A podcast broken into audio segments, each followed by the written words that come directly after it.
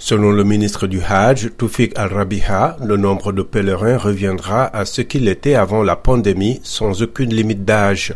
L'année dernière, près de 900 000 fidèles, dont quelques 780 000 étrangers tirés au sort, ont été accueillis à la Mecque, le premier lieu saint de l'islam, à condition d'être âgés de moins de 65 ans, d'être vaccinés et de présenter un test PCR négatif. En 2021, pour limiter la propagation du virus, seuls 60 000 résidents d'Arabie saoudite avaient été autorisés à faire le grand pèlerinage annuel et à peine un millier l'année précédente contre 2,5 millions de musulmans du monde entier en 2019. Les revenus générés par les pèlerinages en Arabie saoudite sont de l'ordre de plusieurs milliards de dollars. L'un des cinq piliers de l'islam, le Hajj, consiste en une série de rites devant être accomplis sur cinq jours à la Mecque et dans la région avoisinante de Médine par tout musulman qui en a les moyens au moins une fois dans sa vie.